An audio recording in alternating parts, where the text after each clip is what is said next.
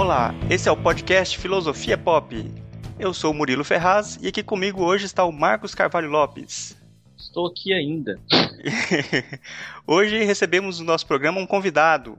É o primeiro convidado do Filosofia Pop. É o músico e professor de história, o Diego de Moraes. Olá, Diego. Olá, tudo bem, Murilo? Joia, Marcos, tudo bem? Esse é o nosso episódio número 4 e hoje nós vamos falar sobre música popular. Se você não conhece ainda o nosso site, você pode visitar o filosofiapop.com.br. Você deixa lá o seu comentário, que é muito importante pra gente, principalmente nesse começo, que a gente está começando agora o, o, podcast, é muito importante ouvir dos nossos ouvintes o que, que eles estão achando, o que que. Tem um feedback, né, tem um retorno, que é muito importante pra gente saber o que, vai, o que, que tem que melhorar, o que, que como é que tá o programa. É, e a gente também publica lá no nosso site os contatos para você encontrar a gente nas redes sociais e contato para e-mail também para conseguir seguir, conversar mais com a gente de uma maneira mais próxima. E também para participar do sorteio de brindes. que vai ter no, no futuro longínquo. No Filosofia Pop, a gente pretende conversar sobre temas filosóficos e usar uma linguagem acessível. E a ideia é usar também referências culturais para aproximar mais a conversa do, da gente, da vida cotidiana da gente, né? A cada 15 dias, sempre segundas-feiras, a gente vai soltar um programa aqui para iniciar essas conversas com vocês. O papo de hoje da gente foi sobre música popular. O que, que você achou do papo de hoje, Diego? Poxa, achei muito bacana, né? Até quando tiver outro bate-papo aí, né? Espero que tenha essa, essa oportunidade. Muito bacana o, o site, inclusive tem muitos textos ali legais e tal. Parabéns mesmo aí pela iniciativa. Opa, valeu. E você, Marcos, o que você achou dessa conversa de hoje? Não, a gente vai chamar o Diego ainda para falar mais, não só sobre música, mas pro trabalho dele sobre a filosofia brasileira. Vai ter outra visita do Diego aqui, a gente vai falar mais. Acho que vai render é. mais coisa. É bacana. Legal, legal. Acho, acho, que inclusive nessa conversa a gente foi muito para esse lado de filosofia brasileira, né, de como é, a música também está relacionada com isso, né, com a filosofia no Brasil. Então vamos começar agora o nosso papo sobre música popular.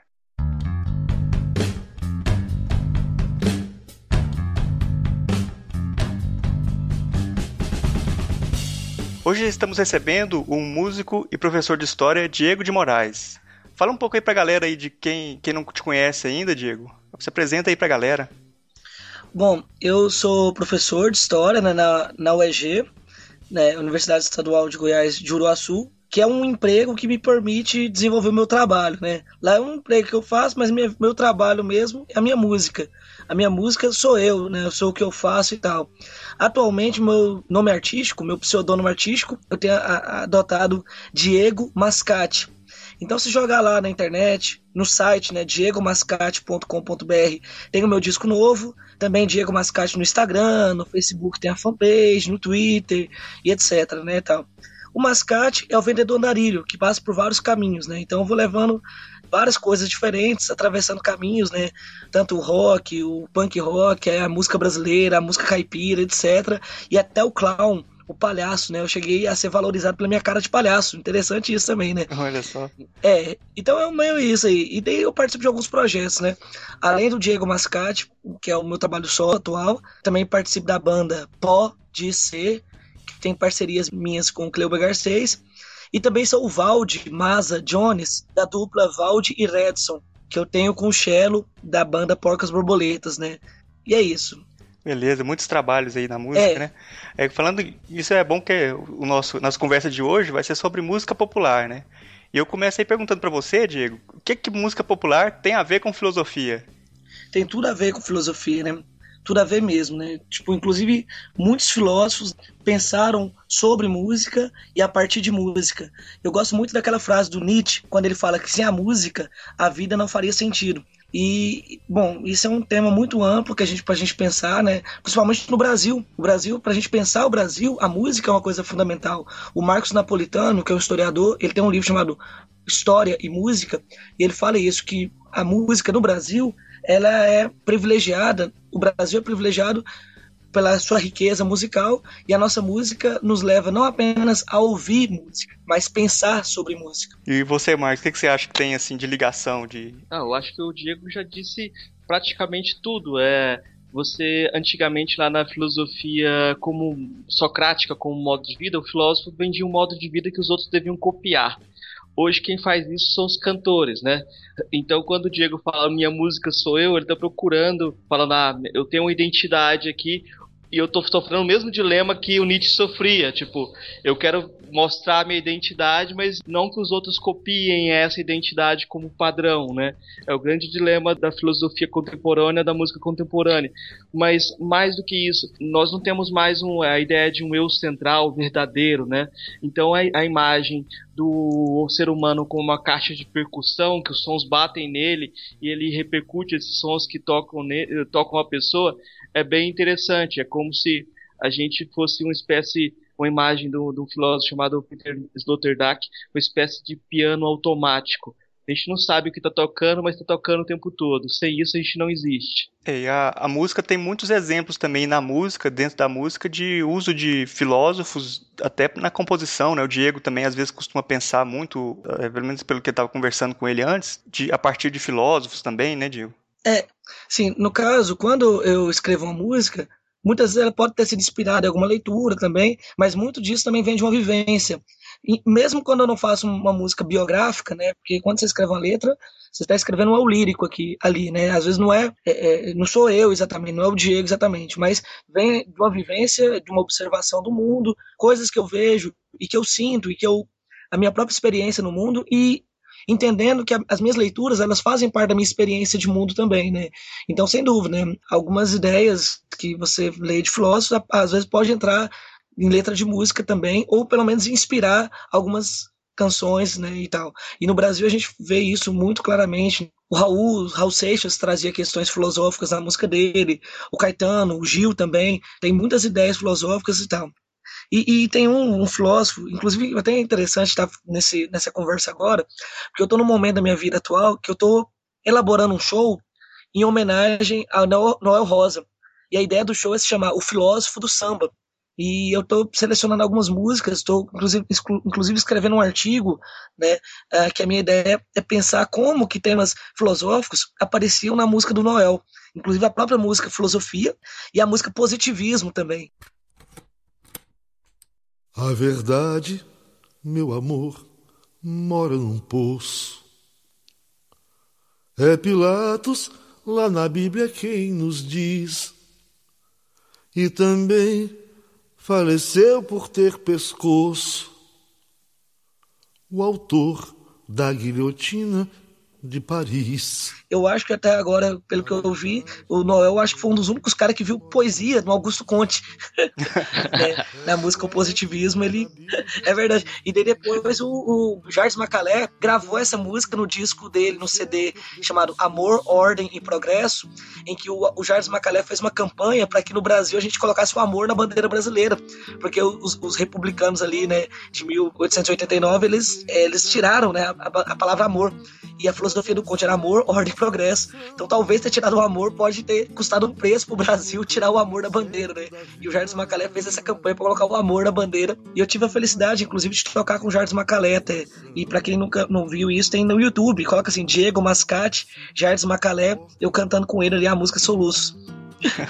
Bacana. O Marcos também tem trabalho que liga filosofia com música também, né? Que escreveu inclusive um livro, né, sobre a Legião Urbana.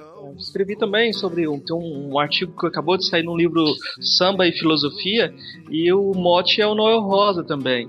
Eu peguei algumas coisas do Noel Rosa, principalmente essa música Filosofia também.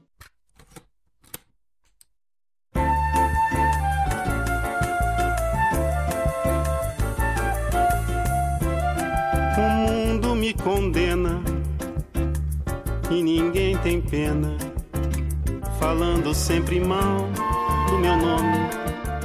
Mas a imagem, a autoimagem dele como filósofo do samba é muito bacana. E eu peguei é, justamente mostrando assim, lá na Grécia Antiga tinha na comédia as figuras da soberba e da ironia, né? O Aristófanes usava essas imagens, Platão utilizou essas imagens dentro da caracterização dele do, do sofista e do filósofo, né? O sofista é aquele que quer parecer que sabe, mas não sabe. O filósofo seria o contrário. É, eu acho que o Noel Rosa brinca bastante com essa, com essa questão da imagem, uma imagem do, elitizada do saber, né? E ele consegue se colocar, eu, eu acho que ele consegue construir uma soberba ironia. a música tem essa possibilidade de construir outras possibilidades, né? Eu acho que aí o, o samba tem esse caráter de autoconstrução da imagem do brasileiro e do, da imagem do pensamento também. É porque aqui no, no Brasil a gente tem é, muito pouca tradição de escrever filosofia, o, fi, o filósofo mesmo, como se encontra na Europa, parece, né? Sobre essa questão né, do, da, da, discussão sobre a filosofia e até a falta de filosofia, de um exercício filosófico mesmo no, no Brasil, né, particularmente na academia. Inclusive, é, dentro da, da universidade, né, na, na, UFG, eu fiz uma pesquisa sobre um filósofo brasileiro e fazendo. A, a, dentro da minha pesquisa, ela, ela leva uma, uma, crítica né, e uma análise crítica da própria universidade hoje e tal. Esse filósofo chama Álvaro Vieira Pinto ele é desconhecido na universidade até. Ele foi professor do Paulo Freire até. O Paulo Freire chamava ele de mestre brasileiro. Tanto que quando teve o golpe de 64, ele foi exilado depois. Ele foi para o Chile, ele foi para o exílio, um pouco por ajuda do, do Paulo Freire para ele, ele ir trabalhar lá e tal. E ele volta para o Brasil e, e produziu um trabalho solitário, né?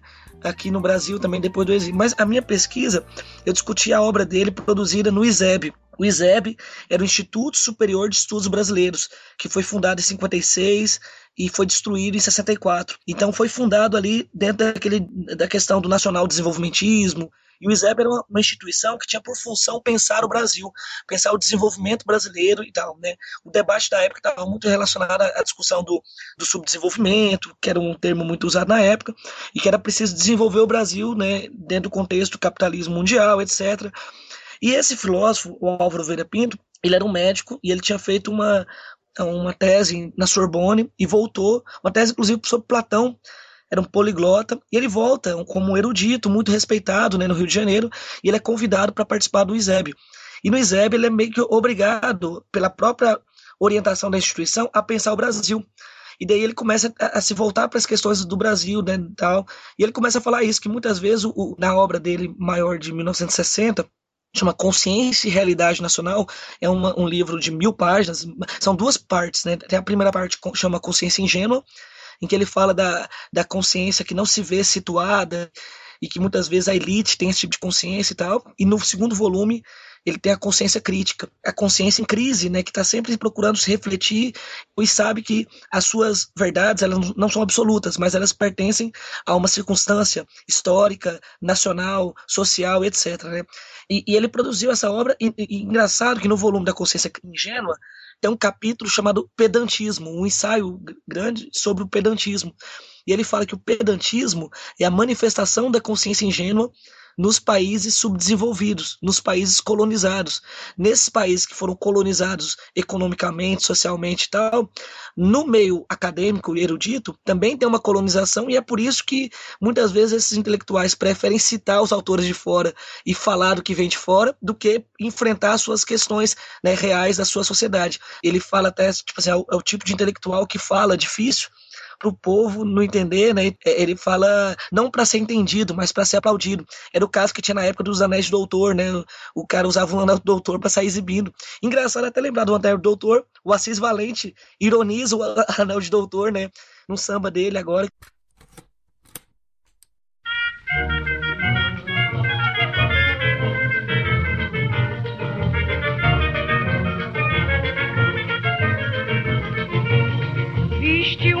Camisa listada e saiu por aí.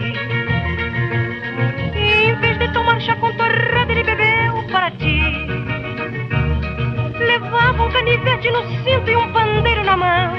E sorria quando o povo dizia: sossega, leão, sossega, leão. Bom, enfim, o Assis Valente, que é um cara que eu sou fã, ironiza o Arnaldo de Doutor. É, você falando do pedantismo, dessa. falando que na academia na filosofia aqui no Brasil preferem ficar falando dos autores estrangeiros e tal, isso também eu acho que leva um pouco ao cara que quer falar, pensar o, o Brasil ou pensar o mundo e se comunicar com o público a partir disso, ele acaba fugindo, acaba tendo que sair para literatura ou para música, né, no Brasil. E acaba que grande parte dessa construção de pensamento brasileiro vai para isso, né, para literatura e para música, para as artes em geral, né? Sim, é interessante você falar isso, que até que o, o Paulo Leminski, Inclusive tem uma citação dele que ele fala assim que o homem só pode ser filósofo porque ele é músico, uma ideia nesse sentido. E o Paulo Leminski, inclusive, tem um ensaio dele, um livro de cartas do Paulo Leminski, chama Envie-me um dicionário, para um amigo dele, o Regis Bonvitino, acho que esse é o nome. Ele tem uma parte lá que ele faz uma crítica ao, ao, aos poetas concretos, que a poesia concreta ficou tão teórica, tão acadêmica e tal, de uma discussão, né, do, do, de um panteão poético, um pai deu, uma, uma coisa assim. E dele fala assim, ele, o Paulo Leminski fala assim que, como diz Roberto Carlos, naquela música, de que vale tudo isso se você não está aqui. De que vale tudo isso se você não está aqui? De que vale tudo isso se você não está aqui? E o Paulo Leminski completa na carta: o você é o outro, né?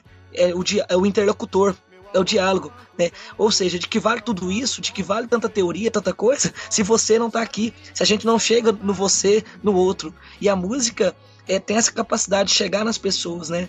E tal, né? Então, essa é uma coisa interessante, como que no Brasil, né? Muitos, inclusive, intelectuais foram pra música, foram fazer letra de música, e esse era um tema que eu discutia num projeto é, que chamava Projeto Massate Poesia e Música, que eu ganhei uma bolsa de circulação da Funarte em 2011, em que eu fui por algumas cidades discutindo a questão entre a poesia e a música, né? E eu passei por algumas cidades, Itaberaí, cidade de Goiás e tal. E eu tinha que escolher uma cidade fora da minha região. E eu escolhi Teresina, no Piauí, terra do Torquato Neto que era um, um, grande poeta e que também fez letra de música. Alguns intelectuais falam que letra de música não é poesia, e alguns músicos também falam isso. O próprio Chico Buarque fala, inclusive, que a letra dele não, ele é um letrista, né? ele não é um poeta, porque daí, outras questões, né? porque o, o letrista ele está preocupado também com a sonoridade da palavra, a palavra na melodia, né? e não só a palavra escrita, né? o significado da palavra apenas, mas também o som da palavra. Inclusive, a gente pode pegar algumas músicas do Tim Maia, por exemplo, que são maravilhosas. houses.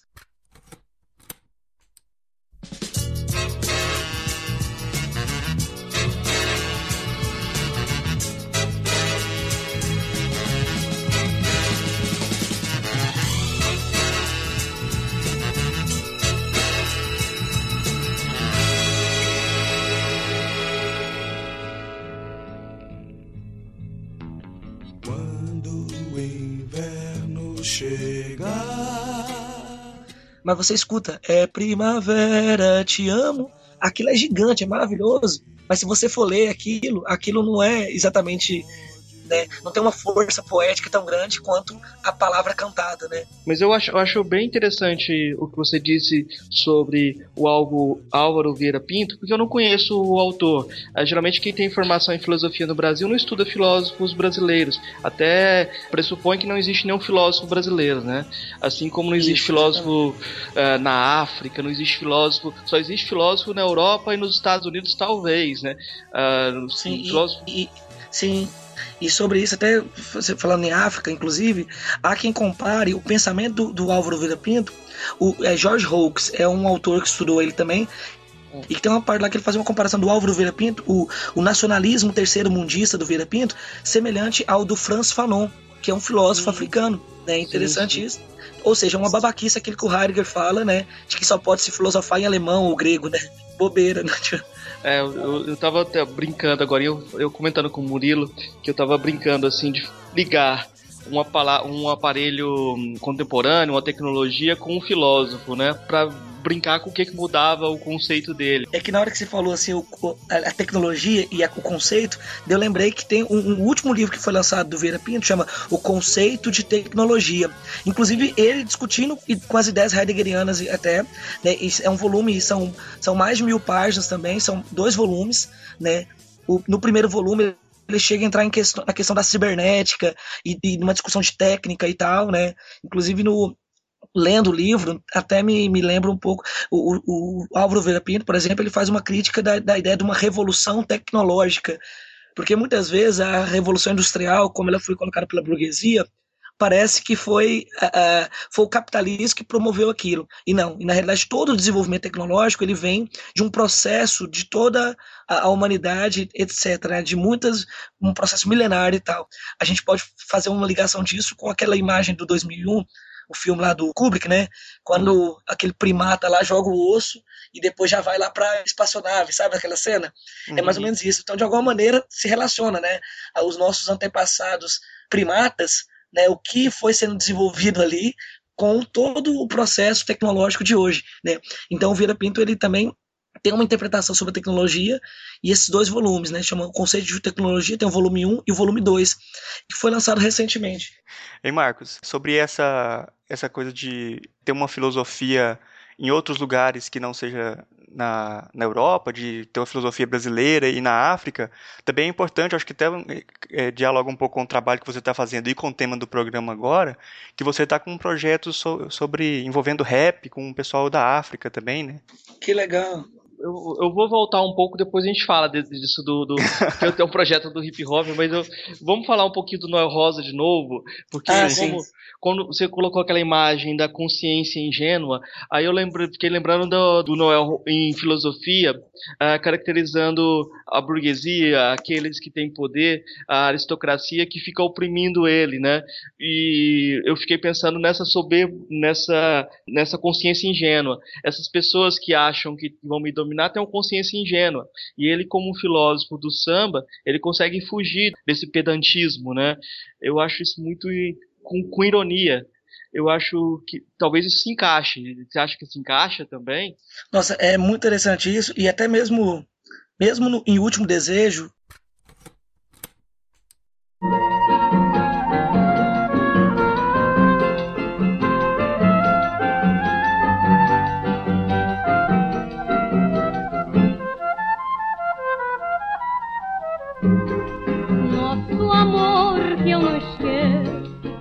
talvez a última música que ele escreveu, né, já no leito de morte, para Ceci, que foi a grande musa dele, uma das grandes, né? E daí ele, ele fala, né, tipo assim, perto de você me calo, tudo penso, nada falo. Eu acho esse verso maravilhoso. Perto de você me calo, tudo penso, nada falo. Tenho medo de chorar, nunca mais quero seu beijo, mas meu último desejo você não pode me negar. Se alguma pessoa amiga pedir que você lhe diga se você me quer ou não, diga que você me adora, que você lamenta e chora a nossa separação.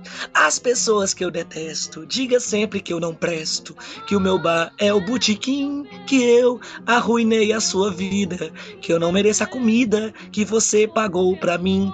Enfim, essa música é uma obra-prima, né? Brilhante, fabulosa, né, tal. A primeira parte, né, ele lembra do amor. Na segunda parte, ele volta à preocupação com a, a sociedade, né? Ele também tem, ele coloca esse conflito e ele fala para meus amigos, você fala que eu fui legal, para os meus inimigos você pode falar que eu sou um desgraçado, né? Na letra também entra essa ironia que nem você falou e o Noel tem muito isso em vários momentos da letra dele, né? Eu, eu ouvi algumas músicas suas, eu ouvi principalmente que estava no site, eu, não, eu baixei os álbuns aqui, não deu para ouvir ainda e me parece que você também brinca com essa situação de que todo mundo tem que ser original e qual a relação que tem que ter com a sociedade. Para um historiador isso deve ser um, um, tema e tanto, né? Porque geralmente o historiador contextualiza qualquer, qualquer pessoa e ela vira parte da sociedade. O artista tem que ter um apelo da autenticidade na música popular. A autenticidade que é uma coisa bem diferente, né? Não é você inventar algo totalmente novo. O que, que você acha desse tema da autenticidade em relação com a sociedade? Fala aí da sua experiência é, essa coisa do, do, novo e da autenticidade e tal, né? E essa busca, eu, por exemplo, eu, eu, eu sempre estou em tensão, assim, comigo mesmo, né? É, é, em busca. Eu acho assim, que o artista é o criador, assim, ele busca né, da dor dele criar algo também, né? Ou um fingidor, como diz o Fernando Pessoa sobre o poeta e tal, né? Sobre essa questão, eu gosto também, voltando até o Leminski de novo, tem um poema dele que inclusive o Itamar Assumpção cita esse, esse poema no, no início da música Prezadíssimos Ouvintes. O novo não me choca mais. Nada, Nada de novo, novo sob o sol. sol. O que existe é o mesmo, é o mesmo ovo de sempre, chocando, chocando o mesmo novo. novo. Muito prazer. O poema do Leminski fala assim: O novo não me choca mais. Nada de novo sob o sol. O que existe é o mesmo ovo chocando o mesmo novo. Tem um, uma entrevista que eu dei no pro programa Raízes, tem no YouTube essa entrevista inteira, e na hora que eu citei isso, até o, o Edval Lourenço, que é um poeta daqui de Goiânia, né, tal, que ganhou o prêmio Jabuti e tudo, ele estava entrevistando, ele fala, nossa, Diego, mas é engraçado que nesse poema tem um verso, nada de novo sob o sol, que é lá do Eclesiastes, né? Nem esses versos do Leminski são tão novos assim. Né, e tal. Então tem esse conflito, né, da, da busca do novo, né, da criação, a gema de, do novo, como diz o Walter Franco na música dele e tal. Uh, mas também tem aqueles outros grupos. Achei legal você falar da autenticidade, porque é, tem aqueles que buscam, particularmente as vanguardas, buscam inovar na estética mas também, também tem aqueles da tradição, aqueles músicos da tradição popular, né? Então, que buscam, no caso, manter vivo uma tradição também. Mas para manter viva essa tradição, é preciso ser autêntico também, mesmo levando adiante essa tradição, né? Uma coisa, por exemplo, é um, um João Gilberto que criou um estilo e fez toda a obra dele dentro daquele estilo que ele próprio inventou. Outra coisa é um artista fake, né? Que às vezes soa como pastiche ou imitação. Ou mesmo aquele que faz o pastiche de uma maneira irônica, como eh, em alguns, alguns momentos da minha, da minha música eu faço isso, e eu acho, por exemplo, que os Mutantes também faziam isso em alguns momentos, né? De uma, uma maneira irônica, eles brincavam com outros estilos tal, inclusive no próprio 2001, que é uma parceria da Rita Lee com o Tom Zé,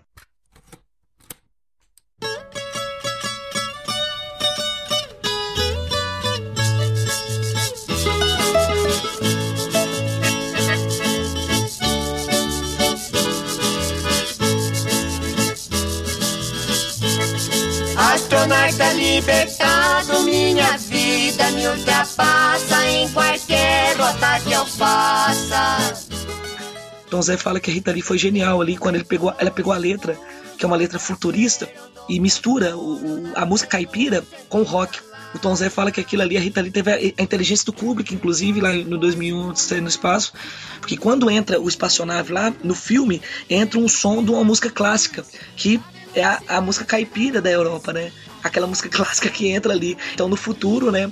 O passado e tal. E eu tenho pensado muito, inclusive, nos versos do Cazuza, né?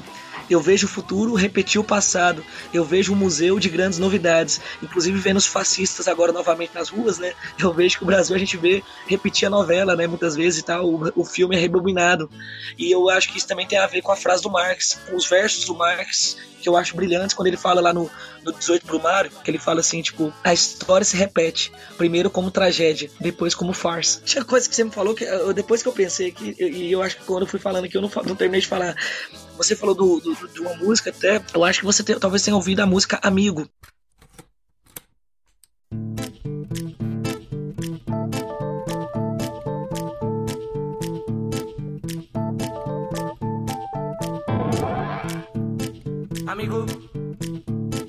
amigo, amigo, eu sempre tento ser um pouco diferente. Que é uma música que a faixa título do disco de 2010, que eu lancei como Diego Sindicato, o disco chama Parte de Nós. E tem a ideia de que aquele disco é parte de nós, ele é um pedaço da gente, mas está partindo de nós também, ele sai da gente, né? Ele é da gente que ele sou, saiu. E eu escrevi essa música, inclusive amigo, ela chegou a ser comentada pelo The Guardian na Inglaterra e tal, né? Fizeram é, saiu na, na, pela internet, ela foi chegou até na Índia e no The Guardian particularmente. Essa música amigo, é até engraçado que tem um, dentro dela tem um conceito do próprio Marx, o conceito do indivíduo social, que o Marx escreveu no, no Paracrítica Economia Política. Ali ele fala disso, do indivíduo social. Ou seja, a sociedade cria uma certa ideia de indivíduo. Né? Se você estudar outros povos indígenas ou a, a tribos africanas, você vê que a ideia do eu e do indivíduo que surge num determinado momento histórico com o desenvolvimento do capitalismo e da modernidade tudo, você vê que isso também é um processo histórico, né?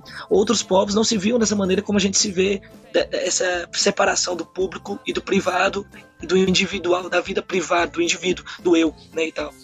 E isso aparece na minha música, nesse tipo de conflito também. Eu acho que também tem uma coisa que, que hoje a tecnologia modifica muito, no caso da música, que é essa possibilidade de distribuição que antes era muito centralizada em, em alguns é, agentes ali que distribuíam a música, que era praticamente a única oportunidade que você tinha de ser conhecido fora do, do, seu, do seu quintal eu quero também perguntar nesse caminho. Depois eu completo sua pergunta também. Vamos metralhá-lo com perguntas. E hoje é a internet possibilita, ao mesmo tempo que possibilita que você chegue qualquer, a qualquer lugar do mundo, ela também cria uma, uma concorrência muito grande porque multiplica muito as, as vozes né, na internet. Ficou silêncio agora. É, um silêncio de morte, né? A pausa em vaias, né? Como falou deixa, eu, deixa eu completar a pergunta junto com, a- com essa, porque eu acho que tem tudo a ver. Antigamente você podia fazer uma divisão bem fácil entre aquelas pessoas que assistiam a performance do artista e seguiam o artista através da performance, ah, que viam o cara tocar ao vivo, ah, os fãs, por exemplo, do punk lá em, eh, na Inglaterra, ou que iam no show de punk, eh, daqueles que escutavam longe, escutavam somente a gravação. Quem consome a gravação do artista muitas vezes não estava ligado ao ambiente em que ele vivia, as ideias que o, o artista propagava. É, é muito fácil você ter uma pessoa que só escuta música ah, no interior, que nunca viu um show ao vivo, e misturar artistas que são totalmente contrários em suas ideias para aqueles que são fãs e vivenciam as performances. Ah, eu acho que a internet acabou diluindo essa divisão, assim. Eu, eu acho que a, a pergunta do Murilo também aponta nessa direção, né? Ah, você acha que a aproximação entre performance e gravação, algo assim, dá para ter fãs que entendem suas ideias em lugares muito longínquos? Não sei. Bom, é, nossa, foi uma metralhadora de questões, né, que vocês lançaram. Bom, é, sobre a questão da performance, da gravação, eu acho que são obras artísticas diferentes até. Elas podem ser semelhantes, mas são diferentes. Eu me lembro assim que uma vez eu vi uma entrevista com o Mick Jagger, em que ele fala assim que ele detesta fazer um show em que a plateia fala, nos entretenha. Então, se você quer só ouvir o disco perfeito no show, então fique em casa, né? Não precisa ir no show, né, e tal. E ao mesmo tempo que na gravação, no estúdio, o próprio estúdio, as tecnologias, né, do próprio estúdio, não só dos instrumentos, mas o recurso que os estúdios te oferecem, podem fazer você produzir obras fabulosas, né, que também não serão exe- executadas daquela maneira exatamente no show. Tem um disco, por exemplo, do Júpiter Maçã, Júpiter Apple, que eu adoro, que chama Re-Civilization,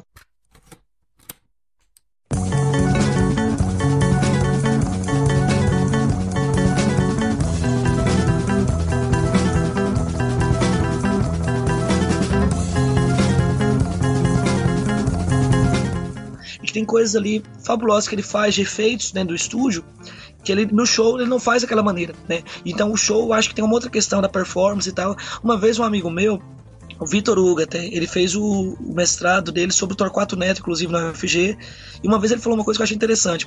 A gente estava conversando sobre a questão do, do, do Walter Benjamin, que eu adoro, inclusive até cito o, Walter Benjamin tá, tá na epígrafe da minha dissertação de mestrado. Ele falava daquela, daquela questão daquele livro do, do, do Benjamin da, da obra de arte na era da reprodutibilidade técnica, que tem tudo a ver, né, com isso que a gente está falando. Eu imagino que se o Walter Benjamin estivesse vivo hoje, ele estaria investigando e pensando sobre essas coisas todas, né, que a gente está falando agora sobre a música hoje. E daí ah, lá ele fala da questão da aura, né, que a reprodução da- das imagens e tal tirava, no caso, uma certa aura que a, obras de arte tinham tal. Deu um amigo falava assim que talvez o show ainda tem uma aura, né? Que é a ideia do estar ali. Eu estava lá, eu estava lá no show. E a gente fica pensando, por exemplo, que gente que, é, quando o Bob Dylan, por exemplo, sai em turnê, pessoas saem viajando, acompanhando ele, né? Porque querem estar ali, porque cada show vai ser uma novidade, né? ele vai, vai ter outra coisa, vai ter outra interação com o público e tal. E também fazem isso com o Roberto Carlos também, né? O Roberto Carlos estava agora né, em Las Vegas, né? E tem gente do Brasil que vai lá assisti-lo, né? E tal. Os fãs vão acompanhando o artista porque querem estar ali. As pessoas viajam. O povo foi agora para Brasília para ver o Kiss, porque queria estar ali naquele momento, né? E tal. Então acho que tem um pouco essa questão, né? A diferença da performance da gravação. Inclusive, talvez a gente for pensar, tem bandas hoje que, pela própria tecnologia no estúdio, são maravilhosas e que no show não é tão bom assim. E eu acho muito bom, assim, quando a pessoa vai, vai, vai ver um show meu e fala, nossa, eu gostei mais do show do que da gravação. Eu falei, nossa, que bacana, que legal. Porque as bandas que eu gosto, The Who, por exemplo, a informação, o que a gente vê é um pouco isso, né? Que o, o show do The Who era uma coisa fabulosa, né? Era uma coisa fabulosa. Então, às vezes, no show, era um- uma outra. eh, um estar ali, um estar presente, né? Uma outra interação e uma, uma, uma coisa muito visceral. E você falar, por exemplo, a gente pensar os shows do Nirvana, por exemplo, você citar o punk, né? O punk de particularmente ali a partir de 1977, todo o cenário do do it yourself, o punk é fundamental na minha maneira de pensar a música e de me pensar na música também. A ideia do faça você mesmo, do do it yourself, foi o que me incentivou muito é, a, a levar adiante as minhas ideias e tal. Inicialmente eu era baterista, né? De bandas que tinha influência do punk e tal. E depois eu fui me informando pelo folk e outras coisas e tudo, a música brasileira inclusive, né? E fui perdendo a vergonha na cara e, e, e assumi essa coisa do faça você mesmo, que é uma mensagem que tem, tem a ver inclusive com anarquismo, tem a ver com a autogestão, com coisas, né, que é, é, várias ideias nesse sentido e tal. Uma vez o Rogério Skylab, ele falou uma coisa sobre o punk que eu achei interessante. Ele fala que o punk tem a ver com estar aqui e agora, fincado no real.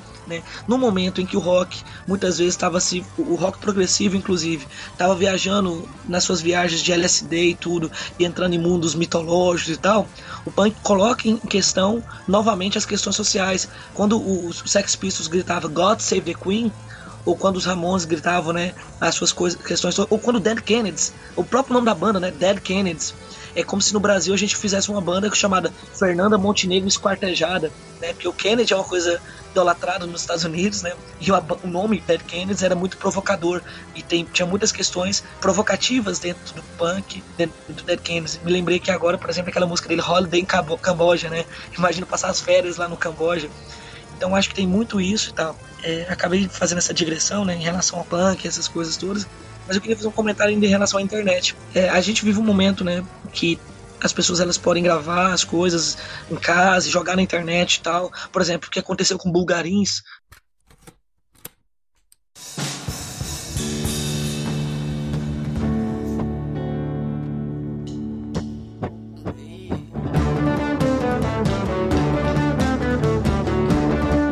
Foi uma, uma, banda, por exemplo, que gravou de uma maneira, inclusive, caseira o primeiro disco, lo-fi, jogou na internet e daí, de repente, uma gravadora dos Estados Unidos descobriu e lançou eles em vinil. E aí eles fizeram uma turnê internacional que não tem nenhuma outra banda, nem mesmo do pop rock nacional, que fez uma turnê fora do Brasil, daquele tamanho que o Bulgarins fez. Mas aí eu queria colocar outra questão.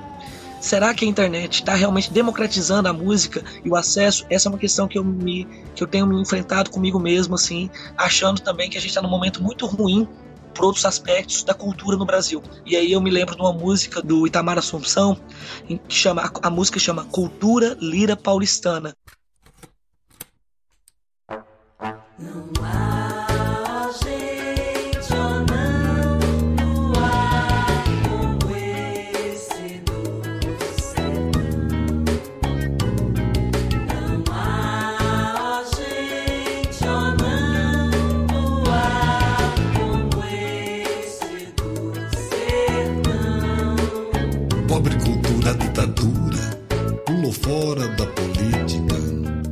Itamar fala assim que a ditadura pulou fora da política e grudou na cultura. Apesar da gente ter um momento da internet de muito acesso à informação e tudo, no entanto, existe uh, uma ditadura do capital em que a, mídia ainda tem uma influência muito grande né, em muitas pessoas, né? existe uma indústria muito grande, né, tal, e que não permite que às vezes as pessoas conheçam bandas que estão produzindo, como por exemplo Cidadão Instigado, que é uma das minhas bandas favoritas, como por exemplo o próprio Bulgarins. Outro dia eu vi uma entrevista com o Bank do Bulgarins e eu acho ele um cara esclarecido, ele não é um cara deslumbrado com o que aconteceu com o Bulgarins.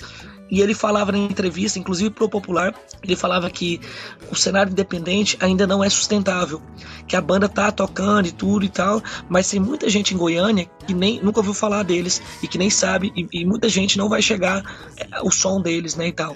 Então, é uma coisa interessante isso a, se pensar, né? Eu diria que eu tô num momento de conflito da minha cabeça assim que eu até eu tô achando assim que eu tô 50% tropicalista e 50% adorniano. O que, que eu quero dizer com isso? Porque eu acho interessante que o tropicalismo colocou da mistura, inclusive de se a, a beber do pop e do erudito e da tradição e de tudo, a, a entrar na televisão, inclusive, né, que como Caetano tal fez e tal, é, ou seja, no tropicalismo não tem, não tem uma, um preconceito com o popular, com o popularesco, inclusive, com o chacrinha, inclusive. Os intelectuais não gostavam do chacrinha. Os tropicalistas não. O chacrinha, o velho guerreiro, aquele abraço. O, o Gil cita o chacrinha no que abraço. Então o tropicalismo, né, tinha esse, essa abertura ao pop, à cultura pop em geral. Eu, eu esteticamente me interessa um pouco muito isso, né? Essa abertura pop. Inclusive no meu CD tem uma música chamada Ornitorrinco, em que no final da música eu coloquei uma citação do Maurício Pereira, que é do, do, documentário Os Mulheres Negras. O Maurício Pereira ele tem, tinha essa banda né, com o André Bujanra. O Maurício Pereira fala que tudo é música boa e tudo é influência. Ponto final. Eu também acho que tudo é música boa no sentido que todos os estilos musicais são legais, os, os ritmos são legais. O arrocha é um ritmo da bateria legal, tal. Mas voltando à minha, à minha fala, né, do, do 50% tropicalista e 50% adorniano, eu acho que ainda é importante se fazer hoje a crítica da indústria cultural, sim. Como que isso tem oprimido a mente das pessoas e as pessoas não estão tendo acesso a muita coisa, né, e tal. Então acho que eu acho que é preciso fazer a crítica da indústria cultural e também agora fazendo a, o link ao The Born lá no a sociedade do espetáculo, né, que a gente vive um momento também que eu não sei se a gente está caminhando, né, realmente para uma sociedade democrática, porque se as pessoas não têm educação, não têm informação ou não têm é, é mecanismos críticos para poder fazer a crítica da própria informação deturpada que às vezes chega, ou não, não, não ter esse espírito da pesquisa, né? Porque a internet está aí, tá, tá aberto, tem um milhão de coisas, uma possibilidade. Mas a pessoa às vezes vai ficar usando a internet só para ver o Luan Santana, para ver aquelas bandas que são propagadas por um, um esquema muito bem articulado, né, para que aquilo domine, né, e o hype domine e não a diversidade, eu fico pensando nisso, sabe? Sabe, eu acho que na realidade é um momento, a gente tá num momento muito complicado do Brasil e do mundo, para falar a verdade, né? Em relação a essas coisas todas, apesar da gente ter a, democratiz... a, a possibilidade que a internet nos abre, no entanto, eu acho que a gente também existem os interesses dos conglomerados das corporações que têm dominado o mercado e as produções estéticas. E eu acho que estética também é política. Vamos passar com umas considerações finais aqui sobre essa primeira parte, para a gente depois partir para as indicações.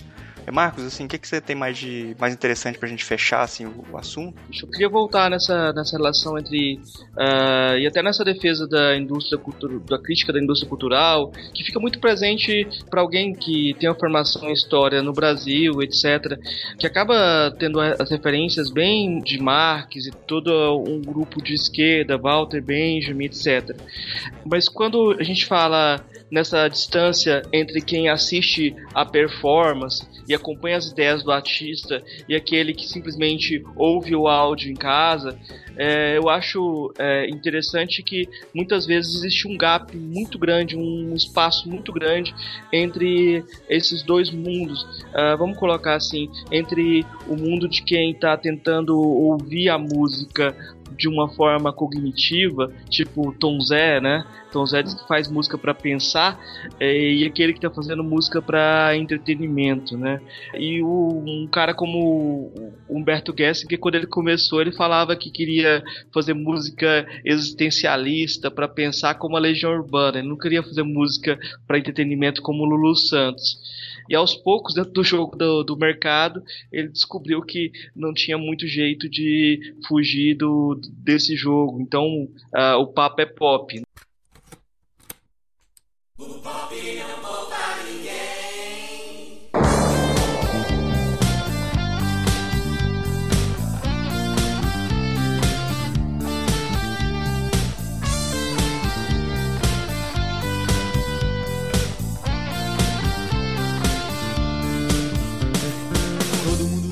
final das contas, uh, nós somos consumidos mesmo. Eu não sei se você tem, se preocupa com essa, eh, com essa distinção, essa, essa distinção, entre, essa distância entre aquilo que você pensa, suas referências, e aquilo que o público consome, aquilo que eles interpretam do que você faz. Me parece que uma postura irônica em relação a isso transparece na, nas suas músicas, principalmente quando você relaciona as músicas aos clipes, a forma como de estranhamento que você procura produzir. Eu queria que você comentasse um pouco sobre isso, sobre essa, essa diferença de recepção. Sim, inclusive eu acho que essa diferença, né, entre o pensamento gerado dentro da própria obra e como que às vezes aquilo é consumido e como às vezes, inclusive às vezes aquilo é deturpado muitas vezes, né, ou interpretado de outra maneira, né, o que é uma coisa normal, pra falar a verdade, porque o que, que é publicar, né? Publicar é tornar público. Né? Eu gosto, por exemplo, do livro do Humberto Eco, Obra Aberta, de alguma maneira a obra de arte ela tem essa é, é algo aberto também. Você lança uma coisa e o público pode receber aquilo de diversas, diversas formas, né, e tal.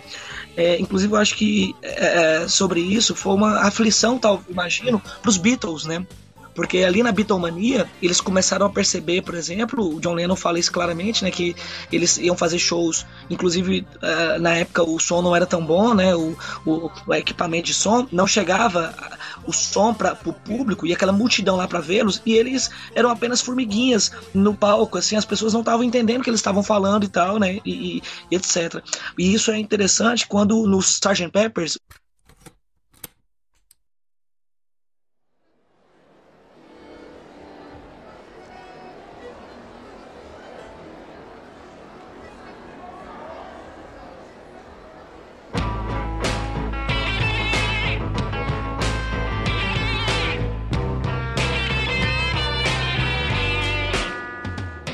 LP, ele, ele tem palmas ali e tal, porque a partir dali o disco é o show dos Beatles, né? Então tem as palmas ali, porque é o disco que tá indo agora, que agora a gente não vai fazer mais show, a gente vai fazer disco. Vamos gravar nossas ideias e tal, e as pessoas escutam isso.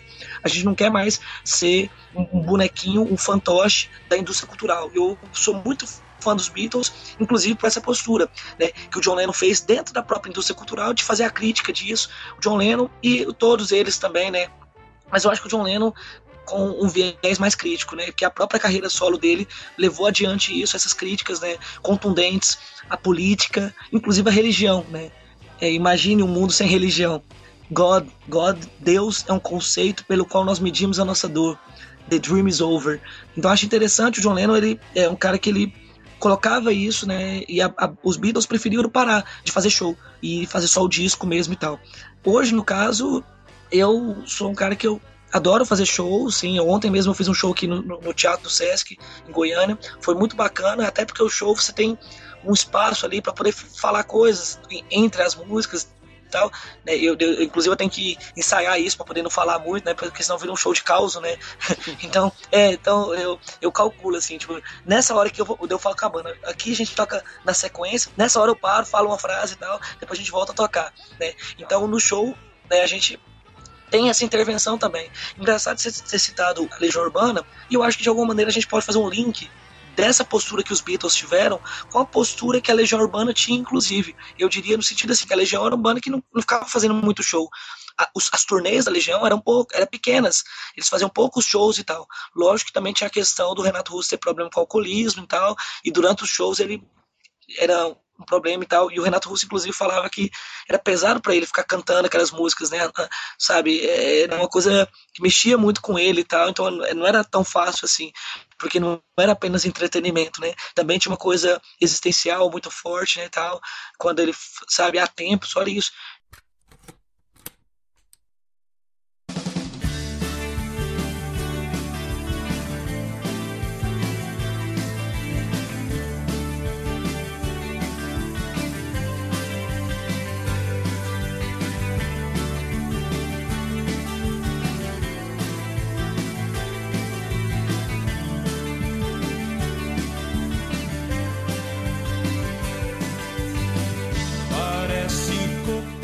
Disseste que se tua voz tivesse a força igual à imensa dor que sentes, teu grito acordaria não só a tua casa, mas a vizinhança inteira.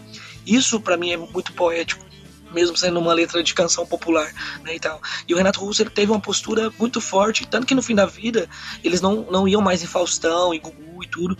A banda Legião Urbana, se bem que uma vez o, Renato, o Herbert Viana disse que não era Legião Urbana, era Religião Urbana, né? E o Renato grilou com isso, falou, não, não é religião, é só uma banda. Ele grilava um pouco essa coisa de colocar ele como Messias. E tinha essa outra questão, né? Do cara virar de repente um Messias e tudo. Se bem que o que eu mais gosto do Renato Russo é exatamente o lado dele que não é o lado messiânico, mas é o lado de mostrar os problemas dele, os defeitos dele. Inclusive, é, eu acho isso legal, sabe? Eu acho que o artista tem um pouco essa função também, sabe? Eu, como artista, não quero ser o. Talvez por isso que eu não sou tão fã do criolo, por exemplo, sabe? Eu acho que o Brasil atualmente não está precisando de pastor e de messias. Está precisando talvez de mais filósofos, de, de gente que pergunta, de gente que coloca em questão, sabe? E não de gente que vem trazer um, um sistema ético para doutrinar determinadas. Porque já está cheio disso no mercado, né? Você quer colocar mais alguma coisa para encerrar o papo aí, Diego? Alguma finalização para a gente já partir para as indicações? Ou você acha que já está ok?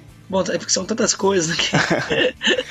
Bom, ah, não, só um comentário, é que na, é, na realidade quando, é, perdão, é Marcos, né, o, o colega Marx. Quando o Marx falou assim que a, dentro da história, a, a leitura de esquerda no pensamento da história e tal, não, existe sim essas leituras, no entanto não é bem assim, assim porque inclusive o, a historiografia hoje, muitas vezes ela está muito reacionária, para falar a verdade. Inclusive na UFG, por exemplo, Marx ele não é tão lido. Assim, pra você ter uma ideia, no meu curso, é, um dos únicos professores que liam realmente Marx, mesmo assim, que defendia, que levava essa questão da, da, crítica ao capitalismo e tudo, foi o meu orientador, inclusive o João Alberto, ele tinha esse viés. Mas o que é mais dominante, por exemplo, é Weber, Foucault também, né? E, e muita leitura da, pós, da chamada pós-modernidade também, né? E eles lá na UFG, eles gostam muito de discutir, em vez de discutir ideologia, eles gostam de discutir o quê? Identidade, representação, mentalidade, sabe? Memória. Então, é, é, é, o viés teórico, por exemplo, pelo menos aqui na UFG, o, o marxismo ele não é dominante lá dentro. Pelo contrário, é, é, marginalizado. São poucos professores ali que é o professor João Alberto, o professor Davi Maciel, Uh, o professor Nildo Viana também, né, agora na sociologia e tal, mas no geral, né, o, o pensamento de, o marxismo ele não é tão bem visto, né, e tal. Aí, detalhe, eu quero só completar mais uma coisa, porque às vezes como eu sou citador no Marx e tal, pode ficar parecendo que eu sou marxista, né, um aluno me perguntou, professor, o senhor é marxista? Eu falei, ele, olha, eu sou um onanista. O quê? Eu falei, isso, onanista. Vai lá procurar lá na internet, lá, minha referência é essa, eu sou onanista, onanismo. O Marx é importante, né, pro meu pensamento, para minha forma de entender a sociedade e tal, mas o Nietzsche também é importante, né?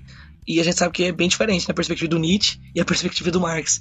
E, e, não só esses dois, mas outros também, né? Que eu acho que é importante a gente não ter uma perspectiva que dogmática, né? Fechada apenas numa no, no, no, viés, né? E tal. Nesse sentido, até gosto da frase do Raul, quando ele fala: não tem certo nem errado, todo mundo tem razão. E o ponto de vista é que é o ponto da questão. Então acho que é isso, a gente tem que sempre pensar o, os pontos de vista. Isso, inclusive, é um, uma questão hermenêutica até pra gente levar adiante. Mas é isso aí. Então, vamos partir agora para as indicações. Diego, você trouxe alguma, alguma coisa para indicar para a gente aí, de livros, músicas e filmes?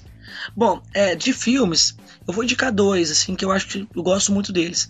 Um chama Palavra Cantada, ele aquela questão que eu falava durante ali sobre a discussão sobre letra de música e poesia, esse filme entra nessa questão.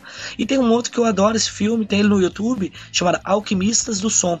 Na realidade é um documentário, né? Um documentário sobre o experimentalismo na música brasileira. Inclusive você citou o Tom Zé, o Tom Zé fala muito bem ali. Eu acho que o Tom Zé é um cara fabuloso. E até cheguei a pensar na possibilidade de fazer um doutorado sobre o pensamento do Tom Zé. Não sei se eu vou levar isso adiante, porque eu, eu tô fazendo algumas ideias de rascunhos. Eu não sei, assim sobre talvez assim uma coisa o Tom Zé é um, pensador dentro da, dentro da, música ele pensa e muitas vezes inclusive ele é chamado nos documentários para dar depoimentos né sobre como um pesca, pesquisador mesmo como um cara que vai fazer sínteses ali dentro do documentário né?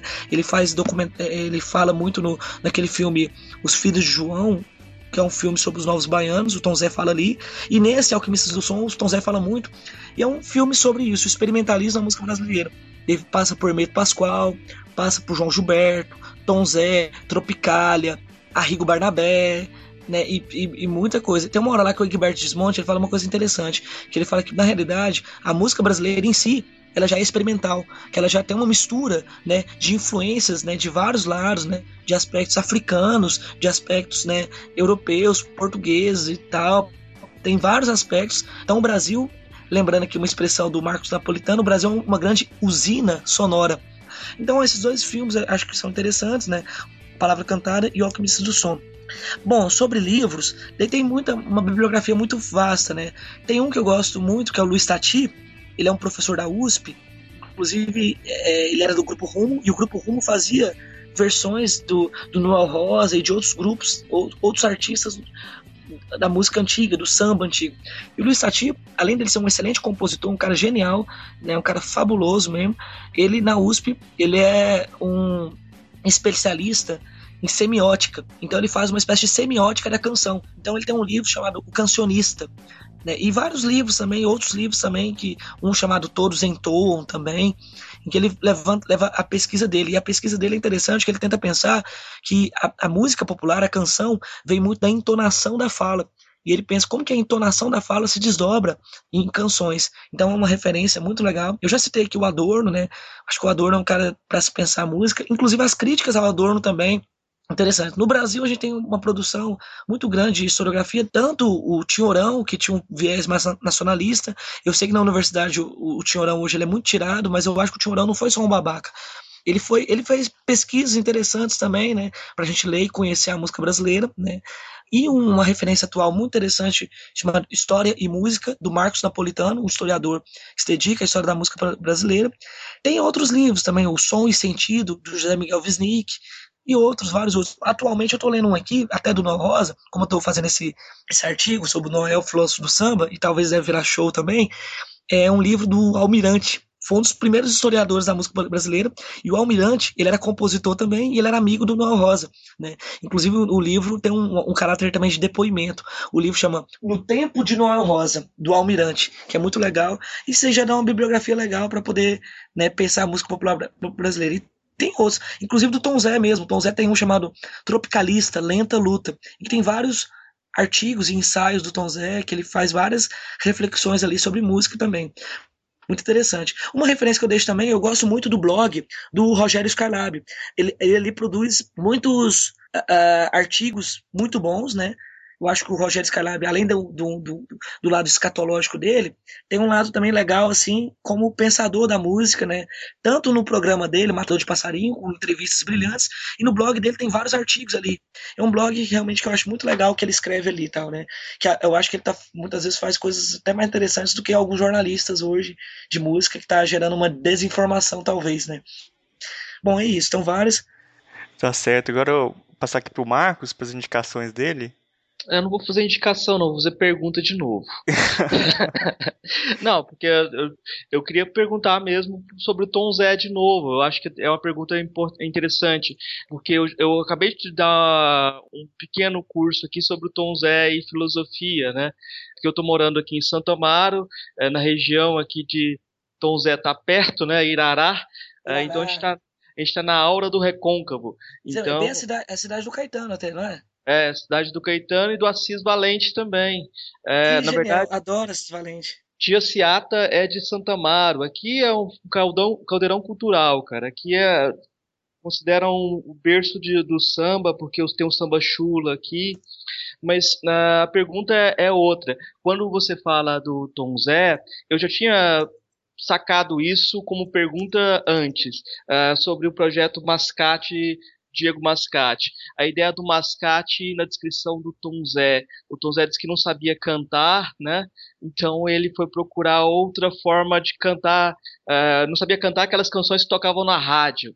Então uhum. ele foi procurar outra forma de cantar como alguém que informa, como o Mascate que vendia coisas na cidade dele. A pergunta é se você se inspirou no, ou, nessa ideia do, do Tom Zé e, e se seus produtos também são para vender como mascate, porque aí é, a gente pode brincar um pouquinho com a dor também. então, sim, o mascate é, é, tem a ver com Tom Zé, a ideia. Na verdade foi o seguinte, foi eu existo enquanto compositor publicamente desde 2004.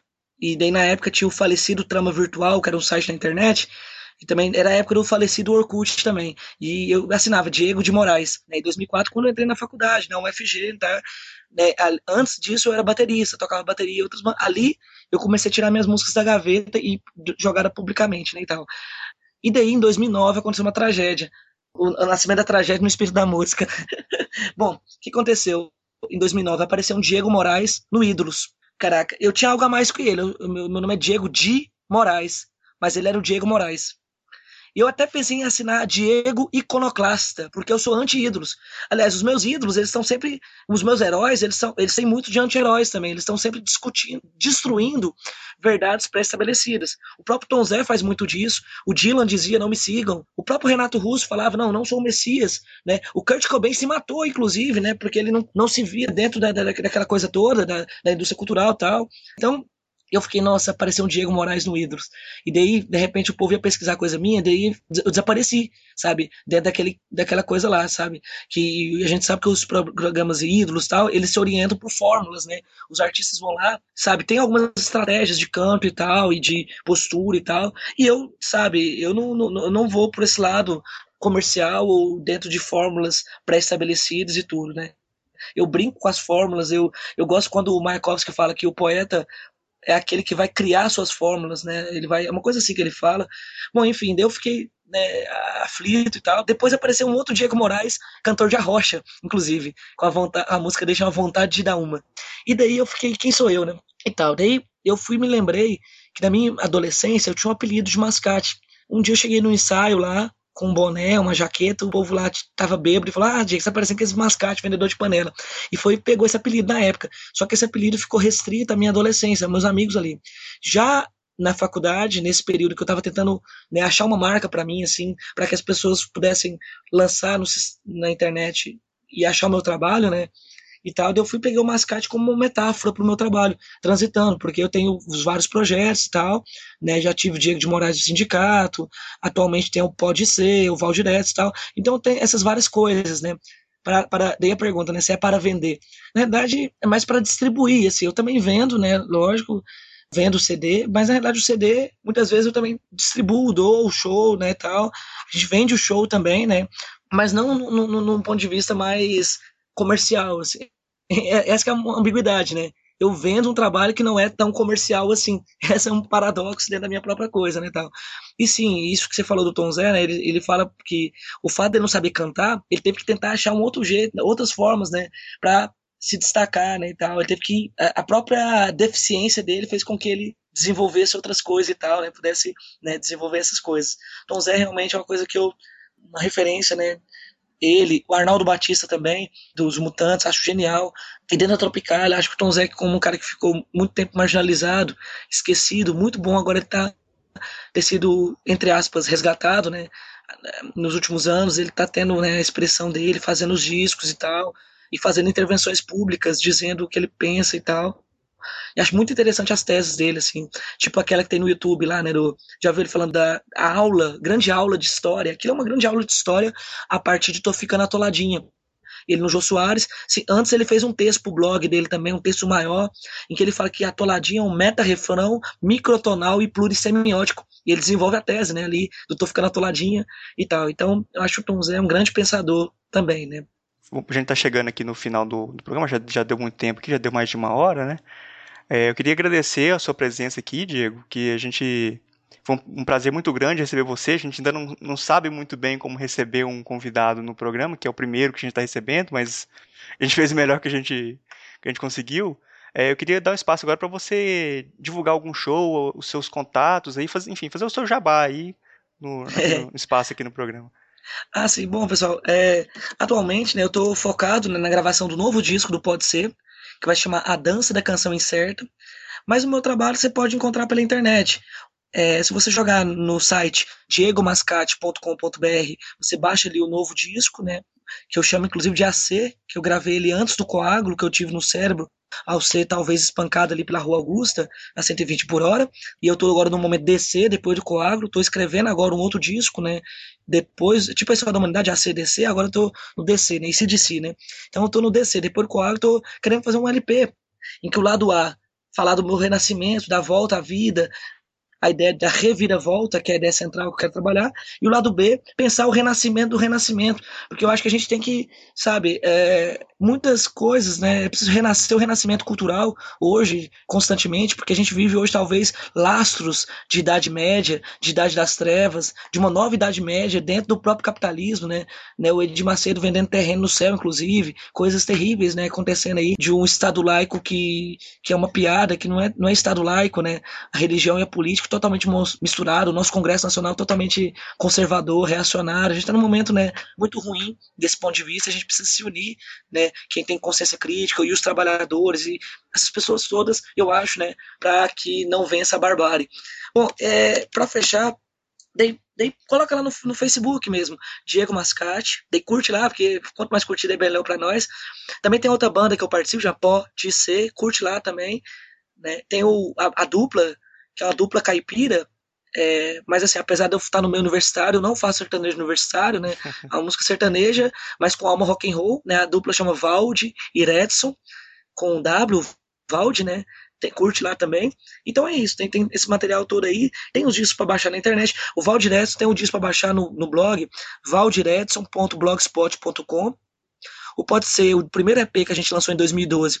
Tem para baixar lá no blog também, tudo torto em linha reta.blogspot.com.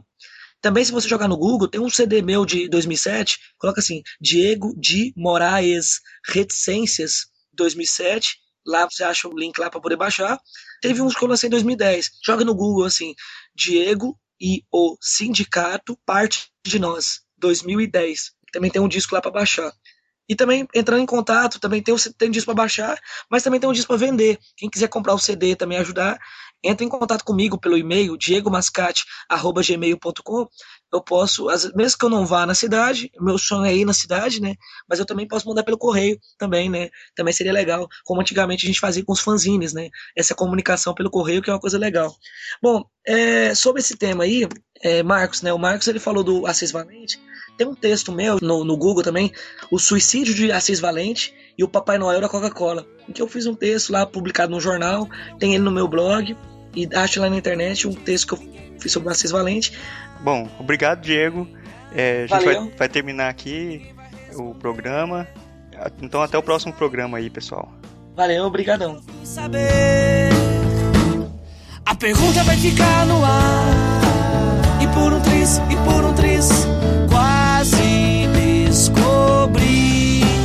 Quase cheguei no fim, mas quis me esconder.